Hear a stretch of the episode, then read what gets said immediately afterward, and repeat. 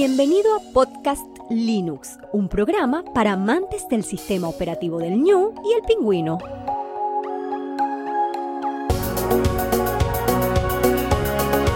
El espacio sonoro para disfrutar del software libre.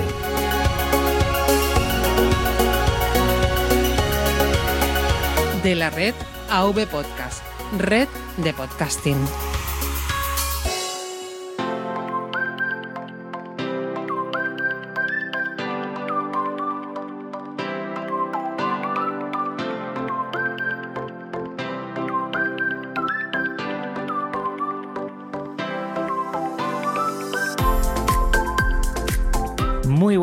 Del software libre, bienvenido a otra entrega de Podcast Linux. Un saludo muy fuerte de quien te habla, Juan Feble.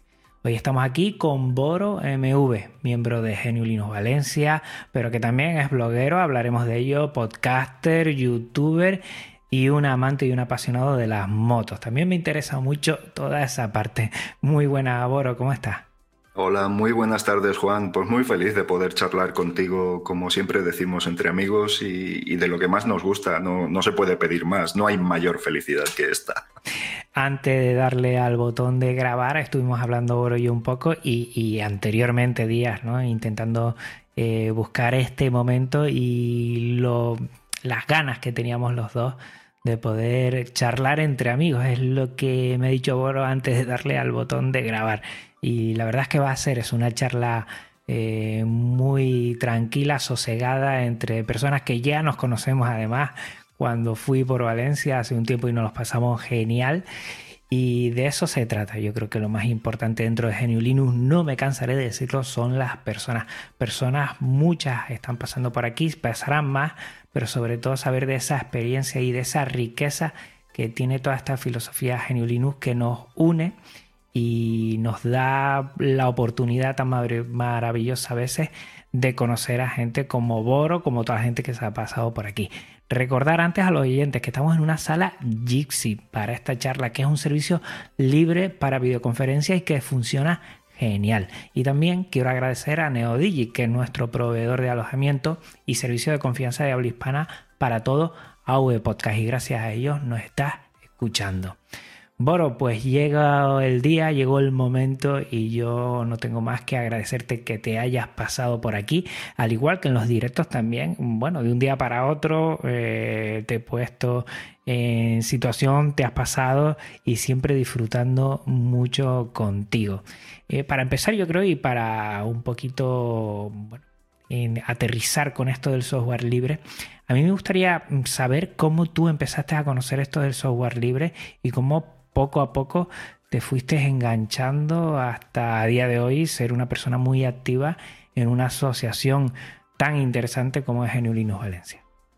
Sí, bueno, pues mira, eh, eh, fue de una manera que yo creo que es bastante habitual entre mucha gente, que es la de acabar hasta las narices del sistema operativo más difundido eh, por, además por cuestiones absurdas. En una ocasión, pese a siempre he sido celoso de hacer mis copias de seguridad y todo esto, pero en una ocasión tuve un problema muy grave con un disco duro y debido al sistema operativo, y allá por Ubuntu 8.04, digo, esto se ha acabado, voy a, me cambio, me cambio porque no, no, no era, no era soportable, es decir, tenías eh, aquellos tiempos en los que los navegadores se llenaban de de, pestañas, de barras, de, utilidades, de cosas de estas. Y decidí dar el paso de manera completamente traumática en el buen sentido. Quiero decir, no hubo una curva de aprendizaje. Mm, fui directo y, y nada, hasta la fecha, poquito a poquito, he ido evolucionando, conociendo más el operativo, pero sobre todo, Juan, conociendo más a la gente, conociendo más a la comunidad que de verdad es lo que más me ha, enriquecido como, persona y como, geek, como amante de la tecnología en general, ¿no?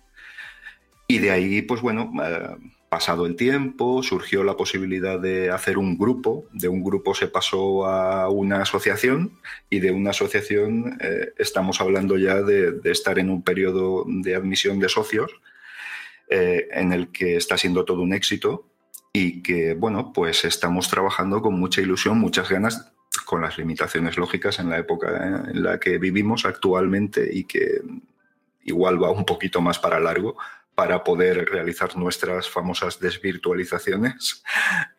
Pero nada, bien, bien. Y, ya te digo, muy feliz, muy feliz. Todo ha ido en progresión desde cero hasta todo, hasta poder encontrarme contigo, con Yoyo, con gente que para mí era, sois referentes dentro del, del software libre y que para mí es toda una ilusión. Y ya conoceros y tratarnos como amigos, eh, bueno, eso para mí ya es el culmen de, todo esto. No me cabe la menor duda, sí. Yo creo que es la magia de, la tecnología, el software libre también, porque yo creo que en mayor o menor medida mm, ese componente social siempre está ahí, siempre une más. Yo creo que el concepto de comunidad, sin menospreciar a otras, ¿eh? pero en el software libre se tiene muy, muy presente, ¿no? Es parte de, de su ADN y yo creo que eso es muy importante. Además, ahora pensando, yo fui de, de Kubuntu, Ubuntu 7.10, tú 8.4. Lo bueno que tiene Ubuntu es que vas poniendo fechas, ¿no? 2007, 2008 y te vas, o sea que son más o menos de la misma quinta. ¿Tú tenías algo que ver con, el tema tecnológico por algún tipo de formación, de trabajo o es, no sé, una forma de diversión para ti también? Mira, eh, yo es que, claro, la historia se remonta a tiempo atrás. Eh, mi capacitación profesional es otra, muy diferente. Ahora me dedico a conducir un camión, estoy muy feliz y me vi en esa circunstancia al comienzo de la anterior crisis, si es que la hemos dejado en algún momento. ¿Vale? Entonces, mm, yo trabajaba para, en sistemas CAD-CAM-CAE de diseño y fabricación asistida eh, con estaciones Unix, aquellas estaciones SAN, eh, etcétera, etcétera, y trabajando con sistemas de CAD-CAM. ¿vale? Eh, eso, claro, estamos hablando, nos estamos remontando a mucho tiempo atrás, cuando teníamos equipos AT, XT, etcétera, etcétera. Entonces yo empecé con la informática cuando empezó la informática. Yo tengo una edad, Juan, y estas batallitas se tienen que contar así, con rigurosidad. Entonces, ¿qué pasa? Que, he visto todo el desarrollo informático, pero gracias a eso también he podido ver cómo ha crecido la utilidad de toda la informática y la electrónica en general. Entonces, no es que haya tenido un amor repentino por la tecnología, sino que la he vivido desde el principio. Entonces, Ah, poquito a poquito, evidentemente, vas derivando en aquello que más te gusta. Eh, en el caso de sistemas operativos, pues los operativos y software libre. En el caso de la tecnología tengo otras preferencias, la tecnología genérica, etcétera, etcétera. Pero digamos que ha sido una progresión al mismo tiempo que ha progresado todo. O sea que a la hora de enfrentarte a tu primera migración, que por lo que entiendo fue de golpe y porrazo, o sea, a todo gas, diríamos, para hacer un símil eh, de motor, eh, ¿tuviste alguna dificultad en comparación con lo que solemos oír, que también se pueden pasar por la asociación de gente nueva que empieza, que tiene a veces cada vez menos tropiezos, pero bueno, es difícil enfrentarse, como tú dices, de 0 a 100 a, una distribución GNU Linux pasando por las ventanas eh, porque te tienes que instalar tú mismo las cosas, porque tienes que reaprender algunas cosas. ¿Tuviste muchas dificultades al principio o fue bien más o menos? Fue bien, más o menos. Yo creo, de todas formas, yo creo que ahora mismo es mucho más fácil ah, adaptarse y la curva de aprendizaje o la curva de adaptación es mucho menor ahora o menos agresiva que lo que era en aquel momento. En aquel momento recuerda que instalabas pues prácticamente todo con terminal o a través de Synaptic. Tenías ahí una serie de herramientas un poquito, eh, entendámonos, toscas comparado con lo que hay ahora que tienes un centro de software y un botón que dice instalar. Entonces, claro, los kernels tampoco a veces con los periféricos en aquella época. Ahora no, ahora es todo lo contrario. Con los periféricos sí que había algún problema, te tenías que pelear, pero no me costó, no me costó. No me costó porque me enfrenté a ello con la mente despejada. Es decir, oye, mira, voy a utilizarlo, vamos a llevarnos bien y, vamos a hacer las cositas poco a poco. Al final, si tienes un navegador, tienes un gestor de correo y tienes un sistema de visualización de archivos, pues lo demás es poquito a poquito que vayas cogiéndote. A mí no me costó, no me resultó traumático, quizá mi experiencia en Unix sirviera de algo en algún momento, pero bueno, tampoco te creas que lo utilice demasiado. pero no, resumiendo, no me fue muy traumático, no, en absoluto. Fíjate que a mí lo principal que me costó un poco, pero que enseguida lo superé, fue buscar alternativas viables a lo que ya conocía yo de software privativo, sobre todo en el sistema de las ventanas, que no había su alternativa, digamos, mm, idéntica, entre comillas, ¿no? Eh, y había que hacer algún baile que otro, otras no había. A día de hoy yo creo que eso ha cambiado completamente. En casi, bueno, pues estamos eh, más de 10 años eh, la entrada, la curva de aprendizaje para cambiar a Geniulino es, creo, mucha más sencilla. Ahora me estoy dando cuenta que igual estoy de, de viejuno ya hablando, porque antiguamente y ahora no. Contamos batallitas. Sí, sí, sí, sí. Pero bueno, pero quiero pensar que, es más fácil. Yo digo, por ejemplo, alternativas para hacer eh, vídeo y edición de vídeo Ahora tienes un montón en Genio Linux. Antes eh, había una o dos con una demanda de, rendimiento muy grande para los equipos que había entonces y era algo más complicado. Por poner un ejemplo, no sé si tú lo ves igual o no. Sí, sí, totalmente. Vamos a ver, antes eh, se daba una paradoja que ahora es la contraria.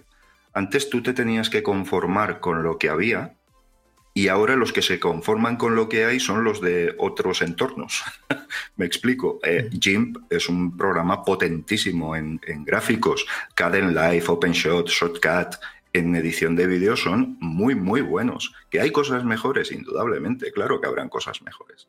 Pero, pero hoy por hoy, o DaVinci, por ejemplo, no tiene nada que envidiar. Es un, software multiplataforma que, que es muy afamado en todas y cada una de ellas.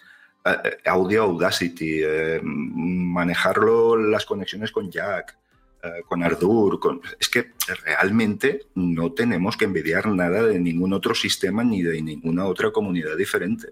Antes era mm, bastante más parco todo, era un poquito, tenías que buscar mucho para dar con aquello que te produjera la misma satisfacción que tenías antes en el otro sistema operativo que dejabas.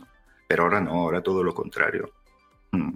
Estoy muy de acuerdo. Cada vez esas distancias se están acortando. Y en muchos aspectos yo creo que el software libre está el primero en, varias situaciones. sin duda, mm. sin duda.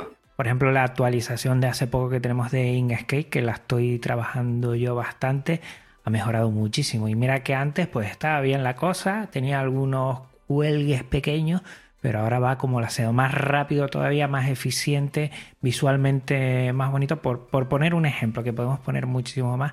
Y cada vez esa distancia entre lo que son eh, esos PCs eh, personales eh, con Genio Linux, cada vez hay menos. Y yo creo que eso es, es, un gran paso a ver si poco a poco, pues, pues, bueno, pues la gente se va dando cuenta de esta alternativa sin obligaciones, pero sí mostrando las bondades que tiene.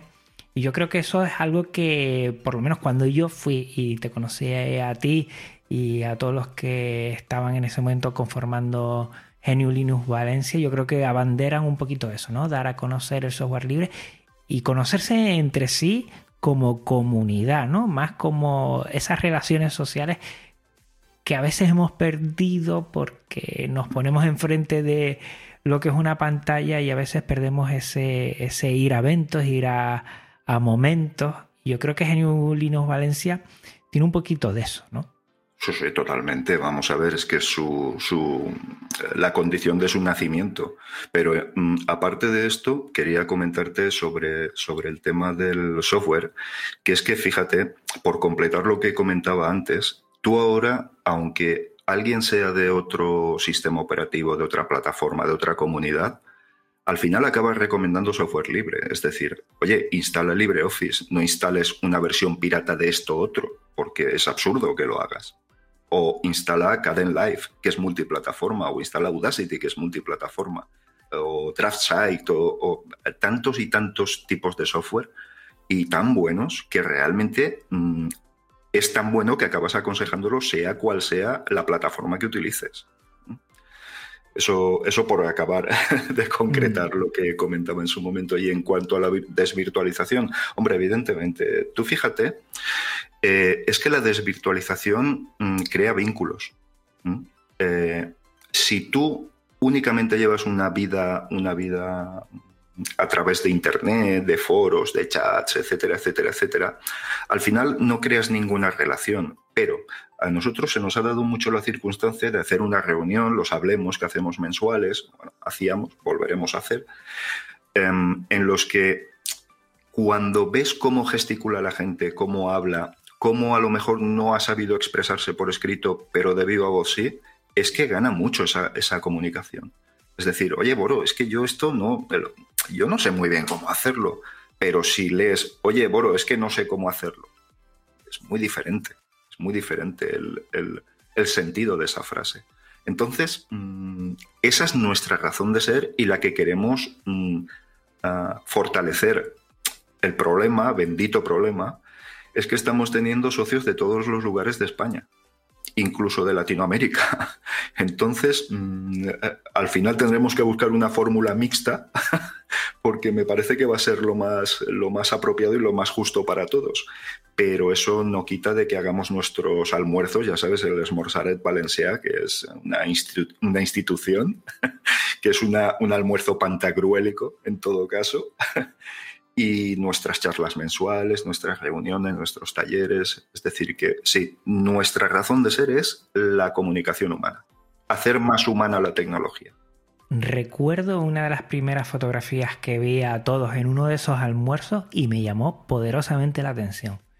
O sea, mm, claro, cuando pensamos en qué hacer, qué evento hacer para amantes del software libre, pues uno pues, pues, piensa en alguna quedada, en alguna eh, instalación, en cosas de estas, pero un almuerzo, o sea, quedar para almorzar y verse y hablar me parece que, fue muy llamativo y a mí me, dijo, me llamó poderosamente la atención por eso.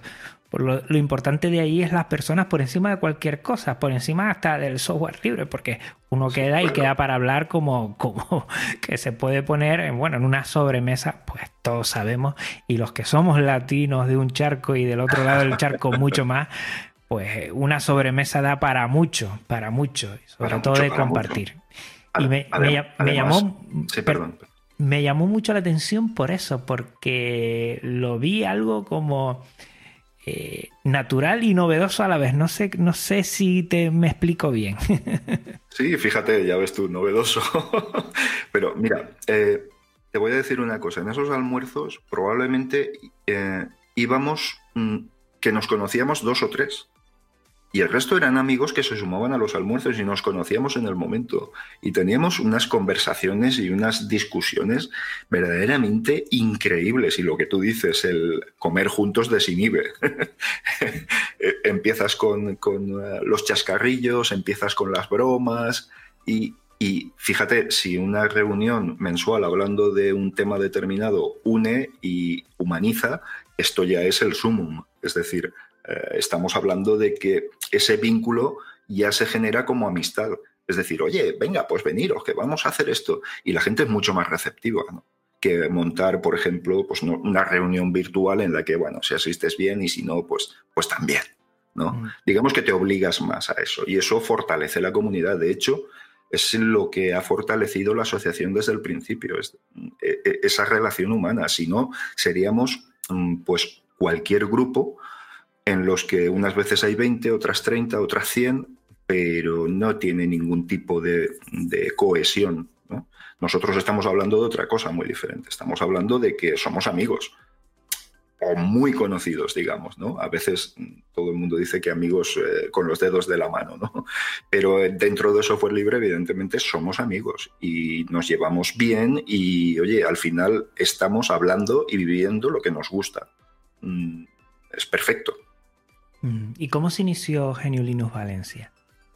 Sí, bueno, mira, Geniulinus Valencia nació como un grupo de meetup eh, en el que se pretendía, bueno, pues ir quedando, a ver, mm, ir quedando, ¿no? Hacer reuniones y todo esto. Esto derivó más tarde y gracias al edificio de las naves, que es un edificio que, que bueno, nos acogió y nos dio la oportunidad de poder hacer unas charlas mensuales. A partir de ahí eh, empezamos a hacer charlas mensuales y almuerzos libres, que era como le llamamos. Y durante todo este tiempo, pues hemos estado en la circunstancia de grabar podcast, de tener, de preparar eventos para terceros, por ejemplo, para Valencia Tech Hub, que es un grupo tecnológico de aquí de la, de la ciudad de Valencia. Creamos un directo, hicimos un bueno, eh, creo que te pasé información a ti de cómo lo hacíamos. De hecho, hice un vídeo al respecto. Y fue muy todo. Mm, tenemos muy poca vida, quiero decir. Estamos hablando de que tenemos un año y medio de vida. Y se pasó ya mm, la idea de hacer una asociación legalmente constituida. Es decir, somos la única asociación en España legalmente constituida y dedicada en cuerpo y alma al software libre. Entonces, mm, creo que es un logro muy importante por el camino. Se han quedado muchas que lo han intentado y nosotros lo hemos conseguido. Eh, eso mm, ya imprime carácter ya, y, y además da una garantía de continuidad. En breve se van a hacer elecciones, eh, la primera Asamblea General, o sea, estamos eh, en un proceso de que cuando alguien se agote, alguien no tenga ya ganas de, seguir con el esfuerzo y tal, pues va a haber siempre alguien que le va a suceder, como ocurre en todas las asociaciones. Mm. Yo creo que es muy interesante, además, para toda la gente que nos esté escuchando, si tiene bueno, una idea de empezar pues, un grupo, una asociación, eh, pues aquí tienen un ejemplo muy bueno, muy interesante, siempre muy activos, tan activos que, que han traído a Richard Stallman, yo no sé si una o dos veces ya. No, una, una. Y vamos a traerlo en esta ocasión. En la, en la primera que vino hace un año y poco, colaboramos activamente. De hecho, llevé el sonido y todo esto. Tuvimos un problema, Juan, que a falta de tres minutos de comenzar la charla, y el carácter de Richard te garantizo que es muy fuerte. Eh, eh, afortunadamente no se, puede, no se puede ser de otra manera siendo la figura que es, el referente que es a nivel mundial y a falta de tres minutos no teníamos sonido. O sea que imagínate los nervios como, como fueron. Y en esta ocasión quisimos hacerlo más grande a través de nuestro Javier Sepúlveda, que tiene pues comunicación directa con, Richard Stallman. Eh, mm, vimos la posibilidad, sondeamos la posibilidad tras, tras aquel mm, debate que muy estéril y muy absurdo que hubo con la figura de Richard, ¿no? a través de, aquellas eh, relaciones de amistad con algunas personas un poco problemáticas en su momento y tal. Pero bueno, eso a Richard le salpicó y esto, pues su imagen en algunos sectores mm, quedó un poco comprometida. No, no tenía por qué, Richard no tiene nada que ocultar, ni, vamos, ni mucho menos, pero bueno, ya sabemos cómo de caínista es esta sociedad. ¿no?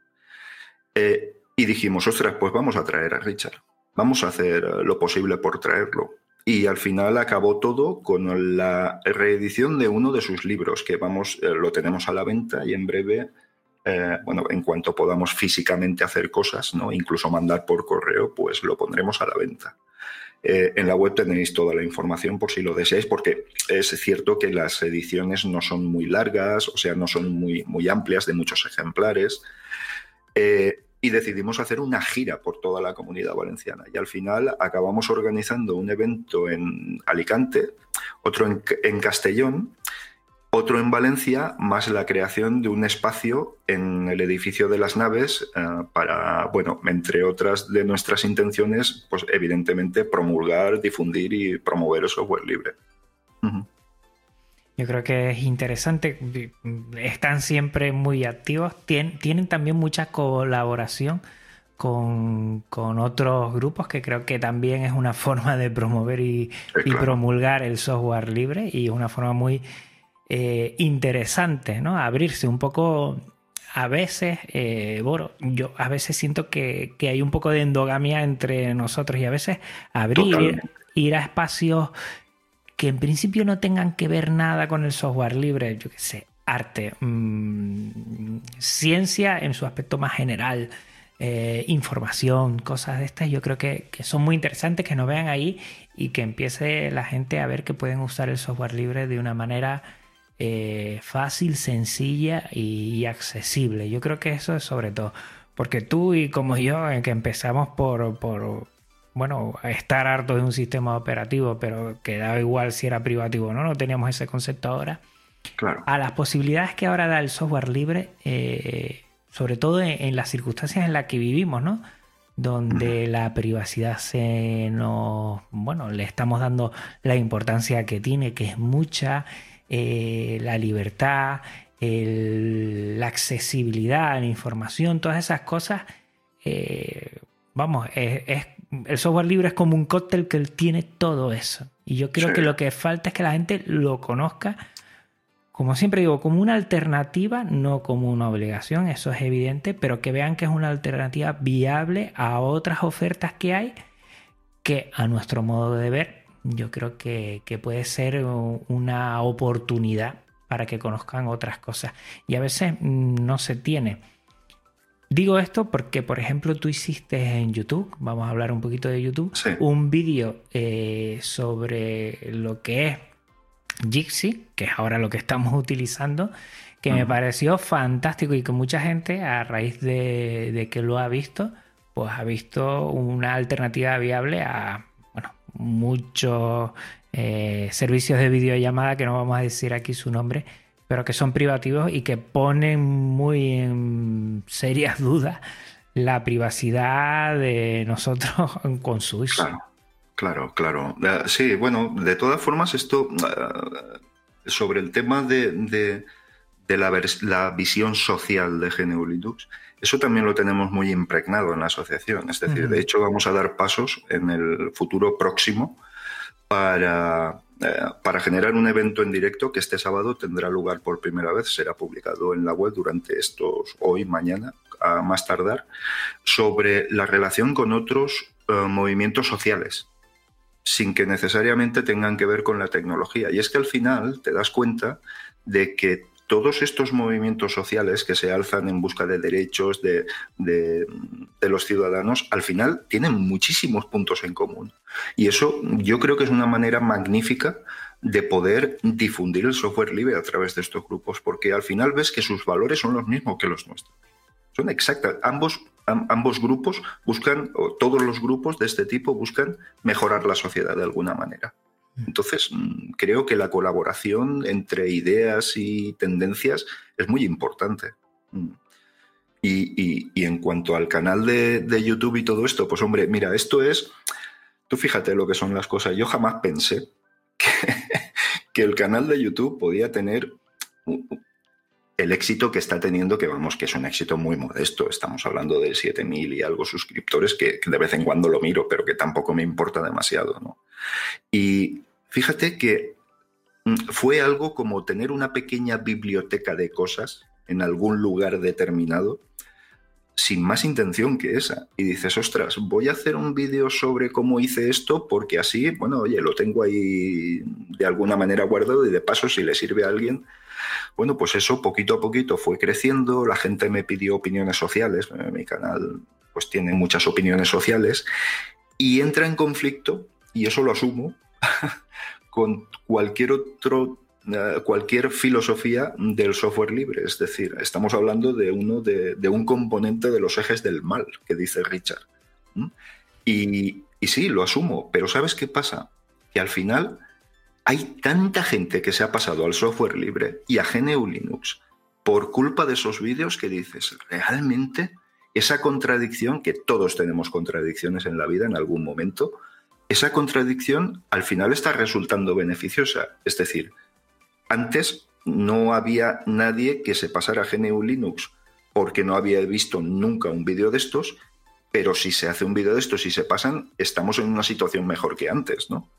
Entonces eh, tengo esa pequeña contradicción o grande contradicción, pero al final estoy viendo que está siendo muy útil. Y bueno, pues estoy siguiendo con ello y, parece que, oye, que a la gente le gusta y que hay mucha gente que se pasa y continuamente pues estoy recibiendo feedbacks de, oye, mira, pues me he pasado eh, MX Linux, por ejemplo, para equipos antiguos. Pues mira, he instalado MX Linux y me ha gustado mucho. Y un equipo que tenía para mi hijo que está estudiando lo necesita y yo no tengo recursos y le ha funcionado. Y dices, ostras, pues realmente se está haciendo una buena labor. Que no sea la manera más ética según la ortodoxia, pues probablemente, pero fíjate que estás echando la red en un sitio donde hay peces.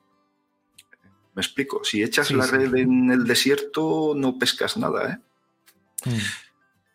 Es, es, una contradicción, Juan. Ya te digo que yo la asumo y entiendo que en alguna ocasión se me critique, pero, pero es que está sirviendo. Entonces, bueno, ahí lo dejamos y, oye, que las cosas sigan su, cauce natural y, ya está, sin más. Bueno, contradicción, claro, aquí vamos a ver hasta qué punto, ¿no? Claro. Podemos decir que es contradicción. También uno va a intentar divulgar algo a un sitio donde haya un foro, porque si te pones en una esquina mirando una pared a hablar, nadie te va a escuchar.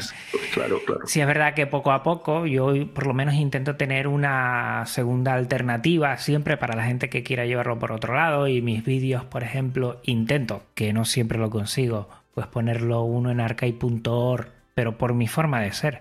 Yo no digo a nadie, tú si utilizas software libre y al final toda la producción la dejas en YouTube, yo creo que, hombre, porque el final sea en un servicio que no es libre, que es privativo, pero todo el proceso lo has hecho con herramientas libres y hablando de, software libre, pues bueno, no sé. No, no, Estamos ahí un poquito. yo, trabajo con, con, con Google. Yo en mi trabajo necesito trabajar con Google y yo tengo muchas cosas que las tengo en Google. Mm, te lo digo yo exactamente. ¿Me crea un conflicto? Pues sí, a veces lo pienso y tal, pero bueno, tengo que hacerlo porque mi trabajo me, pide eso. Igual YouTube también tengo yo muchos vídeos. ¿Por qué lo tengo ahí? Porque creo que está el foro que necesita de, escuchar. Igual no utilizo otros también porque igual elijo no, no, y son los dos privativos, pero uno tiene un, matiz y otro otro. Bueno vamos en proceso. Yo creo que si tú y yo encontramos alguna vez un servicio que se dé tanto la libertad como el aforo que estamos buscando y, tener nosotros la sonoridad allí para que a la gente le llegue ese mensaje que tú quieres, nos pasaríamos a ese. Sin duda, vamos. Yo creo que estamos en proceso, siempre es un proceso, nunca es una finalidad. Yo siempre me lo tomo así. Eso lo he escuchado de Paco Estrada, por ejemplo, y siempre me ha gustado mucho esa filosofía. Teniendo siempre la mirada puesta eh, en, donde queremos. Yo creo que, sí. A mí, por ejemplo, una cosa que me encanta es tu, estudio. Yo he intentado, bueno, clonar todo lo que tienes, el, set de, ordenadores, eh, de ordenador que tienes con las pantallas y eso tengo en el cole algo parecido y además eh, te pregunté varias veces para cambiarle, bueno, varias mm. cosas y ahí estuvimos. Y a alguien que le encanta, que antes lo mencionaste, es a Yoyo. A veces pues, ah. pues compartimos vídeos y dice, mira, mira, aquí tienes ahora. Y nos encanta sobre todo la, frescura a la hora de, mirar a la cámara, que es complicadísimo. ¿eh? Yo nunca he salido, o muy pocas veces he salido, y me cuesta mirar con esa sencillez que tú tienes a la cámara y charlar tranquilamente. Parece, parece que estamos en tu habitación y estás tú ahí con nosotros y, yo creo que eso no es nada fácil. ¿eh? Sí, pues fíjate, Juan, yo eh, sigo teniendo muchas dudas y sí que es cierto que me dicen que, bueno, pues lo que me estás diciendo tú, que tengo cierta frescura y todo esto, bueno, yo no sé, al principio era diferente, ahora poquito a poquito vas adquiriendo esa soltura. También te das cuenta de que, bueno, mm, al final tienes que ser tú mismo haciendo las cosas. Esas impostaciones, voces engoladas o alegrías locas de hola amigo, eso no, no, no conduce a nada ni, ni tiene ningún sentido. Hoy, por ejemplo, he subido un vídeo lamentando la situación actual que estamos viviendo a nivel de la poca responsabilidad de la gente y de algunas otras cuestiones ¿no? políticas. Eh, bueno, pues estaba realmente enfadado. Y si estoy enfadado, pues así lo transmito en el vídeo, con toda naturalidad. De todas formas, si es que tengo ese tipo de tablas, mm, es porque mm, he seguido los consejos de los que saben. Que el primer consejo es graba el segundo consejo es graba y el tercero es graba. ¿Sabes? Eh, y ahí poquito a poquito vas ganando esa soltura y esa... No sé, mira, el sábado pasado hice un directo. me preguntó gente un montón de cosas sobre Linux. Un directo que se fue a las dos horas. Se fue, yo ya no sabía lo que hacer. Digo, voy a por una botella de agua, perdonadme, pero es que no puedo más. Eh, y la gente preguntando continuamente de Linux y de Linux y de Linux. Y dices, bueno, pues oye, pues tienes que ser natural, no te sirve de nada ser algo artificial, ¿no? Al final, yo siempre lo he enfocado como una como de manera virtual, pero una relación de amigos. Es decir, de hecho, en mi canal he conseguido, no de manera forzada, que la gente me pregunte en un tono muy coloquial y muy, muy, muy de amigo de la calle. ¿sabes? y, nada, ¿cómo se consigue eso? Pues, pues no lo sé, porque es que tampoco soy consciente de tener facilidad de comunicación, pero ciertamente pues a través de, hacerlo muchas veces, imagino. Tampoco creo que tenga un... No deberíamos mitificarlo demasiado, ¿sabes? ¿Haces mucha edición de vídeo? ¿Te gusta editar algo? ¿Cómo te preparas? Y evidentemente, ¿con qué software libre lo haces? Vale, mira, yo eh, estoy con Debian 10 Buster estable. Tengo, tengo una tarjeta NVIDIA, una GTX 750 que requiere driver eh, propio, privativo, pero bueno, independientemente de eso, me muevo total y exclusivamente con software libre. Eh, edito con Caden Live porque me parece una herramienta vamos, absolutamente increíble. Y tengo que decirte, para, para envidia, para que me tengas envidia, que José GDF me hizo la sintonía del canal de YouTube. Eh, y de verdad que estoy, no sabes qué felicidad me dio que me hiciera ese regalo. Saludos, José. Eh, y edito con Life, es decir, sigo un esquema muy sencillo. De hecho, me sorprende que a la gente le guste ver un tío hablando un montón de tiempo sobre algo determinado sin más sin más fondos, sin más aportaciones, ¿no? Pero es que te das cuenta que la gente quiere escuchar, Juan. La gente está en proceso de, necesita como, como tener un descanso mental de determinadas cosas, necesita una comunicación humana. Y eso lo percibes inmediatamente. Por lo cual, los vídeos simplemente son muy sencillos. Hago una introducción, coloco la sintonía más una careta de entrada y después continúo con el vídeo, hago cortes, eh, los enlazo con algún efectito, difumino pantalla, sí que lleva trabajo de edición, ciertamente. Mm, lleva, aunque no lo parezca, lleva bastante trabajo, porque claro, los medios tampoco son medios profesionales y no, no, no, no tienes unos guiones a la hora de hacerlo, simplemente te adaptas a hacerlo de una manera más o menos igual para que tenga cierta personalidad, pero poco más. Y cuando haces capturas de pantalla, ¿qué, software utilizas? El propio de, que viene integrado en, ¿Te refieres a, grabar en vídeo pantalla? Sí. Eh, OBS, OBS. Antes eh, utilizaba Simple Screen Recorder, ¿es? Sí, bueno, sí, el, que todos conocemos, vaya.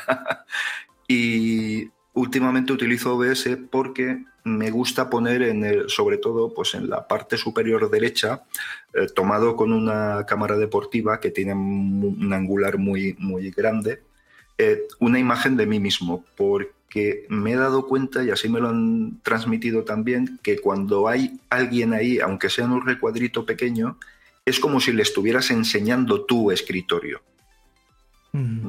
Es esa, no sé, hay una asociación mental ahí muy, muy determinada. Entonces monto con OBS esa cámara y, y grabo el, escritorio sin más. Mm. Pues yo creo que, es muy interesante. Yo, por ejemplo, sí grabo con Simple Screen Recorder porque no nunca mejor dicho, no me veo saliendo y cada vez que tengo o me cogen sobre todo es para otros podcasts o para otros eventos en los que sí tengo que salir, no sé, es cuestión de, de, seguir.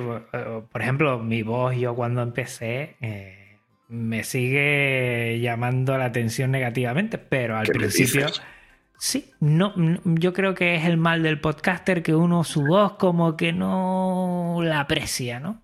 Pero, pero las de las demás sí, pero uno la suya no, no sé. Pero el verme también me cuesta, pero es cuestión de ponerse. Yo creo que también lo que dices tú, ser, ser franco con uno mismo, salir y bueno, que no pasa nada y estar ahí. Es decir, este soy yo, eh, hablo así, eh, me expreso así y muevo mucho las manos porque siempre las he movido y ya está. Y, no tiene más historia. Y, el tema que dices de la voz, es que fíjate, Juan, tienes una voz que a mí me tranquiliza me tranquiliza mucho. Yo, mm, por cuestiones diversas, tengo muchas ocupaciones, muchas aficiones, eh, aficiones que al final se han convertido en obligaciones en algunos casos. Y vivo un poquito estresado, sinceramente.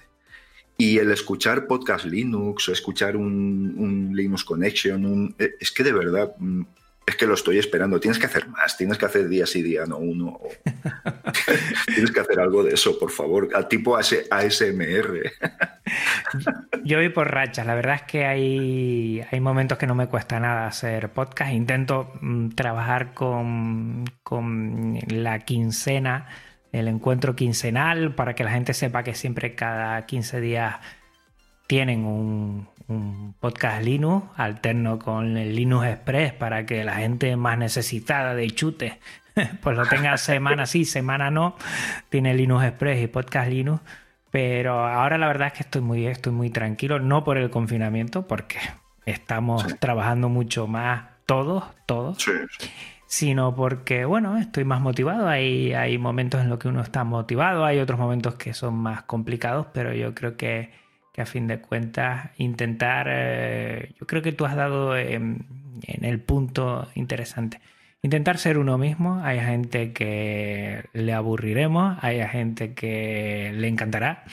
Y siendo tú mismo, pues eres franco contigo mismo y con los demás. Y esto es lo que hay eh, y punto. Yo creo que, que así es, yo creo que lo interesante transmitir. La gente está, tú lo has dicho, ¿no? Necesitada de escuchar eh, a gente que, le quiera decir algo sin trampa ni cartón, ¿no? Porque para, para lo otro ya tenemos eh, el cine de ciencia ficción, como digo yo, y, novelitas rosas y todo esto. La realidad es muy contundente, sí. Es que me acabas de decir lo del tema de los youtubers, y es verdad que hay youtubers que yo oigo y digo, madre mía. Pero bueno, que, entiendo que también tiene su público y, yo a veces les escucho, o sea, que yo también tal, pero, pero que cada uno, bueno, elige en qué terreno se quiere mover y, este es el, el nuestro. Una pregunta que, tengo muchas ganas de hacerte y siempre te pregunta el nombre, Boro MV, es que no sé de dónde viene, la verdad. Si es que tiene, es un diminutivo, es de algo, viene de, no sé. Vale, mira, Boro es eh, un diminutivo de Salvador.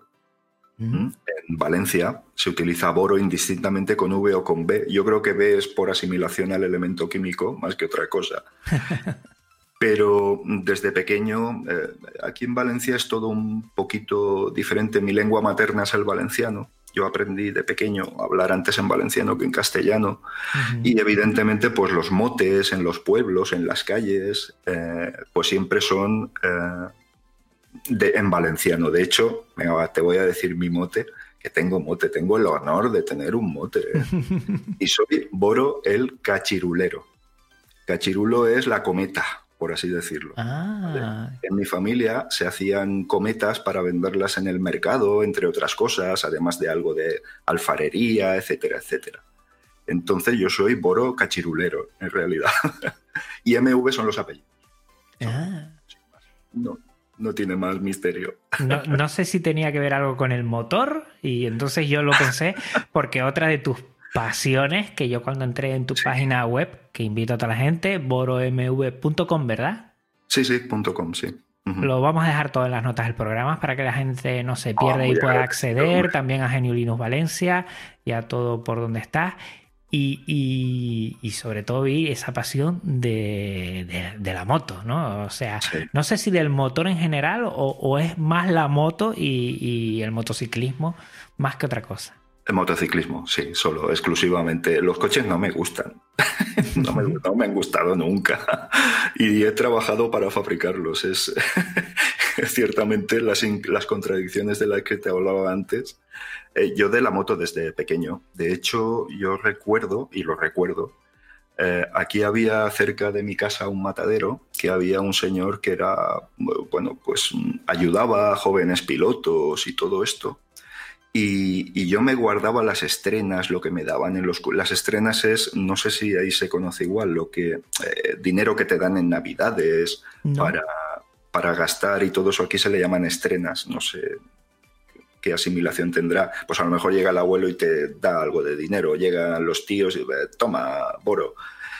Y yo eso me lo guardaba junto con lo que me daban en mis cumpleaños y otras pocas perrillas que podía sacar por ahí y me compré mi primera moto a escondidas, que bueno, la pagó más este señor, que no sé, como no sé si quiere que, diga su nombre, no, no, lo voy a decir. Y me puse a participar con, mis padres en contra en el trial de, de infantiles, en trial, haciendo, haciendo trial, sí señor. ¿Qué edad?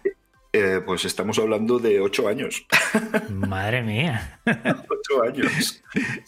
Evidentemente mi casa no era una casa muy pudiente, no pude continuar mm, porque apuntaba maneras, pero no, pude continuar con ello, pero claro, el amor por la moto, mi vida se ha desarrollado en paralelo a ella. Es decir, eh, fundé un motoclub, por circunstancias lo dejé. Bueno, pues sabes que en todos los grupos humanos siempre hay hay jaleos y follones y todo esto.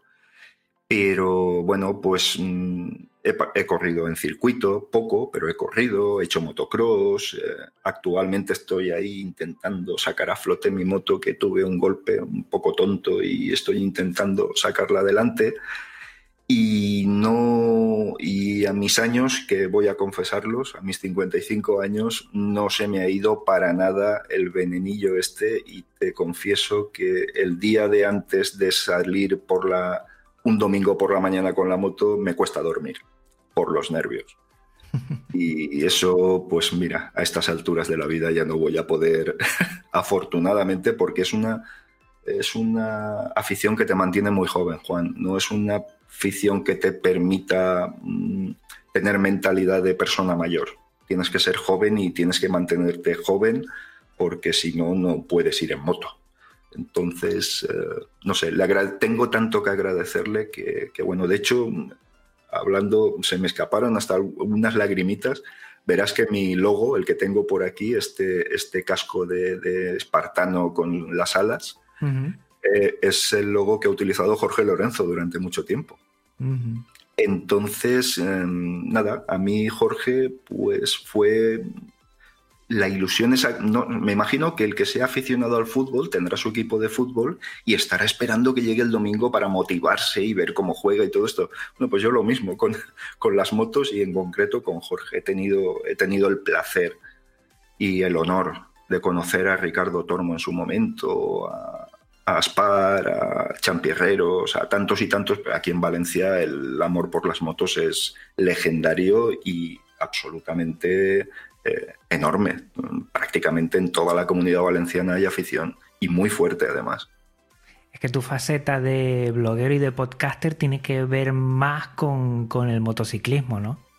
Eh, sí, sí, sí, porque aquí junto con mi amigo Miguel, eh, dijimos, venga, va, pues vamos a ir aportando lo que podamos en, una web de motos y todo esto. Y al final se ha convertido en que tenemos relatos, hay unos relatos muy chulos, te los aconsejo.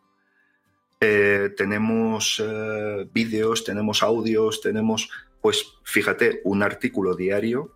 Mm, estamos hablando de 3.000 y pico artículos y unos estaremos cerca ya de los 5 millones de visitas. Eso sí, esto mm, te puedo decir que, es más un esfuerzo que otra cosa. Y ya, como llevas la inercia de tanto tiempo, también te resulta, mira, lo que hablábamos de grabar y ponerte delante de una cámara, te resulta fácil sentarte a escribir sobre algo, porque además, como lo conoces muy bien, eh, mm, te pueden salir enseguida un par de folios de un artículo. Pero fíjate el esfuerzo que supone escribir un artículo diario. ¿eh? ¿Y has intentado, de alguna manera, eh, se ha mezclado la parte de software libre con esta parte más de blog y, de podcast de motor, de motociclismo? ¿O, es un todo o, tiene sus límites uno y otro? Sí, el que tiene los límites soy yo. Eh, quiero decir, al final, si tienes que atender la web de motos, tienes que atender GNU, Linux Valencia, me, enorgullezco de ser presidente, aunque no sea un cargo, nosotros no nos movemos por una cuestión jerárquica, pero sí que tienes que entablar relaciones con mucha gente y coordinar muchos esfuerzos y todo esto. Si a eso le unimos que mi jornada laboral es de 15 horas y que eh, hay que grabar audios, hay que grabar vídeos, hay que, pues evidentemente no me da para mucho más. En algún momento he pensado hacer alguna web porque sí que es verdad que me gustaría escribir sobre esto, sobre software libre, pero es que no encuentro el momento. Los artículos los estoy haciendo en, en Valencia estoy montando los audios. El otro día éramos siete contertulios en siete pistas diferentes con Mumble, grabadas con Mumble y editadas porque cada uno tiene un micro, cada uno tiene un... Es imposible. Intentamos con Jitsi y, realmente como las calidades son tan diferentes del material, era, muy complicado. Y al final resolví pues que cada uno grabara cada uno de los contertulios en una pista y ajustarlo todo con Audacity. Siempre utilizo Audacity. Es decir, las herramientas siempre son libres. Mm, en algunos casos las plataformas donde se muestran las publicaciones no, pero bueno, eh, lo que he dicho, lo importante al final es que se difunda. Y para ti, eh, a día de hoy, con todo lo que el trabajo que está haciendo Genio Linux Valencia, eh, conociendo un poquito lo que es la Linuxfer y todo esto, ¿qué, objetivos tú crees que, necesitamos para divulgar un poquito más el software libre? ¿Qué, retos tenemos nosotros como Linuxeros y Linuxeras para dar a conocer el software libre? yo, mm, eh, que seamos conscientes, y fíjate lo que te voy a decir, de nuestro verdadero tamaño como comunidad y que encontremos la manera de poder difundir muy bien eh, el espíritu del software libre. Me explico. Eh, hay veces que como solo te relacionas con gente que está en el ámbito del software libre, piensas que software libre es lo único que hay. ¿Mm? Es, es, una tendencia que tenemos todos y en algún momento caemos. Pero realmente la comunidad no es tan grande y creo que deberíamos de buscar la manera de poder acercarnos a cualquiera y poder explicarle las bondades del software libre mm, sin ningún tipo de, traba ni cortapisa. No sé si explico la, es la sensación que tengo de que a veces nos miramos demasiado el ombligo. Sí, sí, a veces estamos en círculos tan eh, cerrados que parece que lo que retumba es más de lo que hay, ¿no? Al final esa sonoridad que tenemos es más por, por los espacios tan cerrados en los que nos movemos a veces que por otra cosa. Sí, mira, yo por ejemplo te podría decir, ah, yo no he instalado Windows a nadie desde hace 15 años, ¿vale? Y de hecho me niego a hacerlo. ¿Por qué? porque dices, bueno, eh, mira, yo mm, te voy a instalar un sistema operativo que te va a permitir hacer todo lo que tú necesitas, pero no va a ser esto, va a ser esto otro. ¿Vale? Eso en algún momento dices, mm, pero voy a tener que instalarte esta porción de software que es privativo. Bueno, eso mm, probablemente en algunos momentos en la comunidad no está ni bien visto ni es lo ortodoxo y tal pero estás en una situación mejor. Esa persona está eh, en una situación mejor de la que estaba y además eh, está aprendiendo a manejarse en, el software libre y en un sistema operativo libre. Entonces, creo que ese está claro que no está dentro de la ortodoxia, pero creo que deberíamos sentarnos a recapacitar acerca de cuál sería la mejor manera de difundir el, el software libre. Creo, creo que tienes mucha razón. Está más cerca todavía. Mm, lo dije al principio, yo creo que estamos en un proceso, no es un fin y que tenemos que seguir caminando hacia, hacia esas libertades, pero también teniendo en cuenta eh, el terreno en el que nos estamos pisando y, que no hay problema si estamos en ese movimiento. Entiendo que haya gente que piense lo contrario que lo que pensamos nosotros y la respetamos totalmente. Por supuesto. Pero creo que, que también en ese sentido tenemos que ser también, a ver cómo lo digo, tenemos que ser inteligentes a la hora de, ofrecer las cosas para que la gente empiece a caminar en ese sentido. Exacto. Es como si le digo, tú puedes pasar, pero si tienes esto, esto, esto, esto, lo otro, lo otro, lo otro, lo otro, lo otro, lo otro, y lo siguiente. Y si no, no puedes entrar aquí. No es lo mismo de, mira, mm, empieza con esto, vete pasando por aquí para que sepa más y para que vayas mm, adquiriendo más de estas cosas que vas a necesitar y que se van, la vas a ver, la vas a ver. Yo mm, al principio me movía por la gratuidad del sistema operativo y de los programas. Y ah, eso no funciona. Sí, y ahora, y ahora me muevo por la libertad, por la libertad de ellos, antes que la gratuidad. Es más, eh, muchas veces, y sé que Genio Linux Valencia se, mueve mucho en ese sentido, ¿no? Intentamos hacer donaciones o, motivar, ¿no? Incentivar esas donaciones a proyectos eh, que, vemos que, necesitan, ¿no? Pero, pero es un empezar. Si a mí alguien me dice, no, no, no, mm, por ser gratuito no entres, solo entras si lo ves libre y tú no lo ves desde un principio, pues te va a ser más complicado eh, tener ese, ese proceso, que yo creo que es tan importante como, como el fin. Y a veces los procesos son más importantes que, que, a dónde se llega. Igual es que nunca se llega a un sitio en especial. Claro, claro, mira, eh, por lo que decías, el tema de la gratuidad, te digo, eh, por lo menos bajo mi, mi experiencia, que no funciona porque ha habido momentos, desconozco cómo será ahora, en los que también era gratuito para ellos. La gente se movía mucho con software pirata y con sistemas operativos piratas. Y entonces, mm, yo por ahí nunca he tenido éxito, pero cuando hablas de las bondades dices, mira, al final un sistema operativo es mm, un conjunto de iconos que hacen cosas, que abren cosas. Si tú en GNU Linux tienes el mismo navegador que utilizas en otro sistema operativo, tienes el mismo gestor de correo, tienes eh, todo lo mismo, porque además prácticamente todo hoy por hoy es multiplataforma, ¿qué problema tienes? No tienes ninguno. Y esa siempre ha sido la mejor opción, además de que no vas a tener virus, no vas a tener que instalar un antiespías, ni vas a tener ningún problema de este tipo. Oye, mm, yo te puedo decir que en 100% de los casos la gente ha quedado satisfecha pero siempre yendo por esa vía, como tú dices, hay que ser inteligente, hay que saber difundir con inteligencia. Si tú vas con, ánimos de, afear la conducta del que tiene otra manera de trabajar, al final lo que consigues es un rechazo. Mm. Mm. Hablando de Geniulinos Valencia, eh, creo que están inmersos ahora en la posibilidad de que, bueno, entre nuevos socios y socias está abierto la posibilidad a ello. Mm, coméntalo un poco, que ya que estás aquí también, que, se anime la gente si quiere y desea también ser miembro de Genio Linux Valencia. Vale, pues mira, eh, eh, recientemente, hace muy poco tiempo, abrimos la admisión de socios. Era algo que está eh, reflejado en nuestros estatutos. ¿Y qué se consigue siendo socio de Genio Linux Valencia? Bueno, pues participar, participar en la difusión de software libre bajo el amparo y bajo el paraguas de, una asociación legalmente constituida, que es muy importante. Es decir, ahora tenemos un socio que dice, Boro o, Julián, mi amigo Julián, Richie, eh, eh, Javi, eh, mira, he pensado que podíamos hacer, hazlo. Hombre, pero si no te he dicho de qué se trata, no, no, hazlo, hazlo, vamos a ayudarte. ¿Cómo quieres? ¿Qué quieres hacer? Ahora explícamelo. Pues mira, para eso voy a pedir permiso, voy a pedir un local, voy a...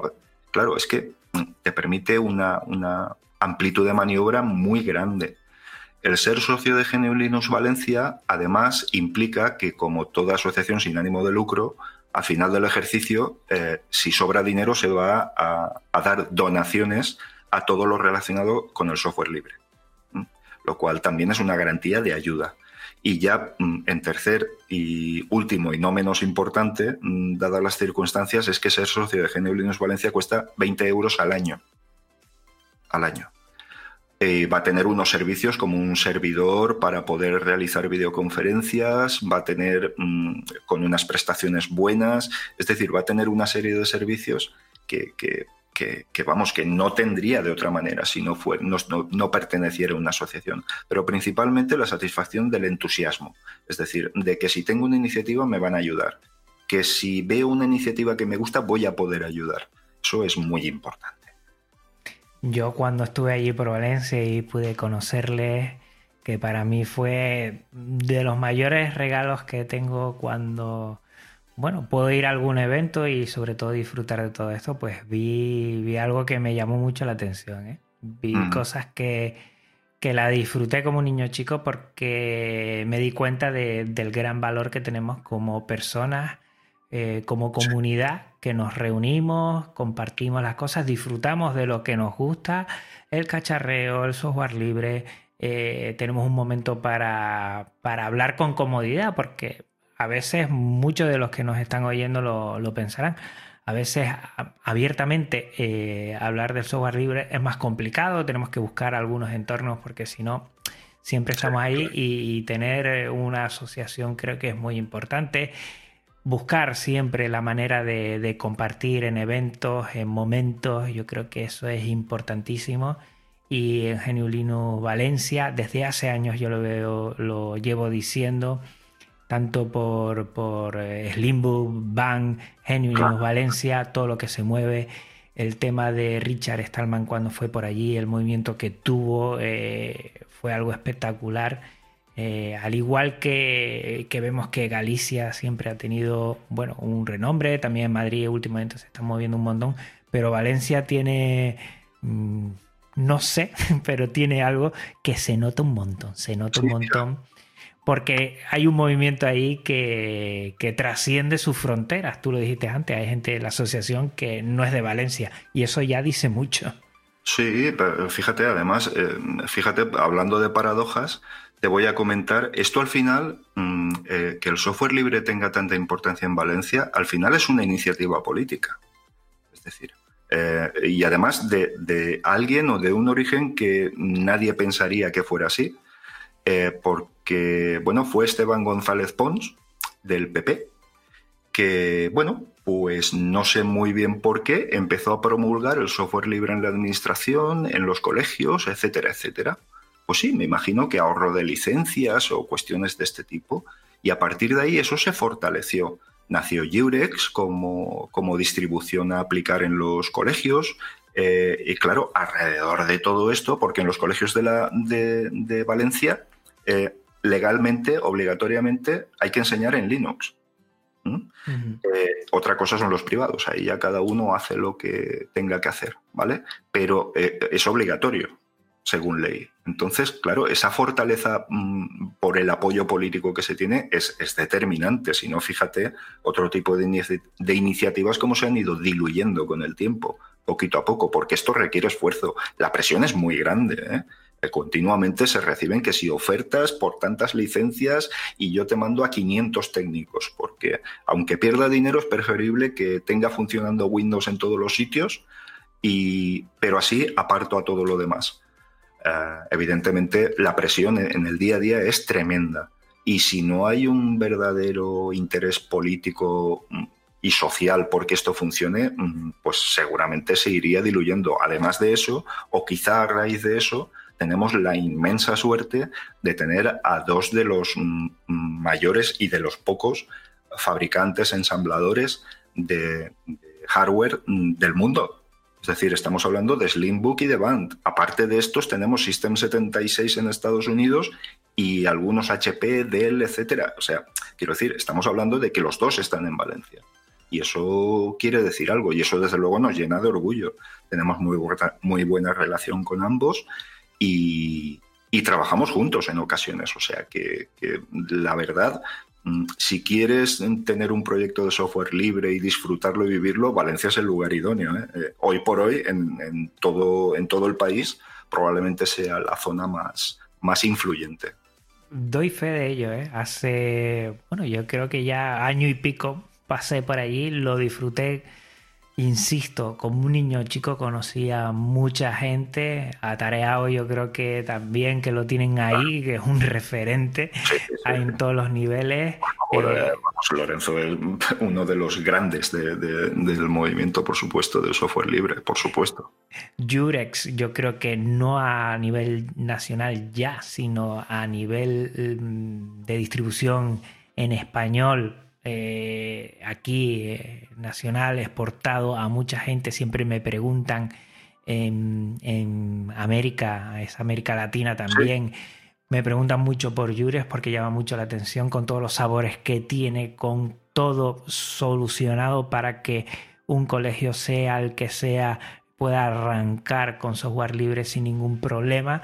Y hay muchísimas cosas, como has comentado tú, Boro, que, que se van vertebrando, se van ayudando unas a otras y ahí está esa gran riqueza de Valencia, que además de la paella y la naranja tiene software libre por bandera, ¿eh? Y motos. Y motos. No dejemos de terminar sin motos, que es una de tus pasiones. Bueno, eh, tenemos ya el tiempo cumplido, pero yo es que se me ha pasado volando. Por sí, sí, sí. Es que ha sido una pasada. Yo creo que eso es lo bueno, ¿no? Cuando quedas con alguien y de repente ves el, el reloj y dices, madre mía, que ya se nos ha pasado el tiempo. Pero qué bien no lo hemos pasado, ¿no? El tiempo ha Ah, pasado sí. volando porque uno está súper cómodo eh, hablando con, con un amigo, te considero un amigo porque hemos compartido muchas veces y siempre estamos al tanto de cualquier cosa. Eh, yo, se lo diga yo a toda la audiencia, vamos a dejar en las notas del episodio toda la información para que no te pierdas, tanto tuya, Débora, como Genio Linux Valencia.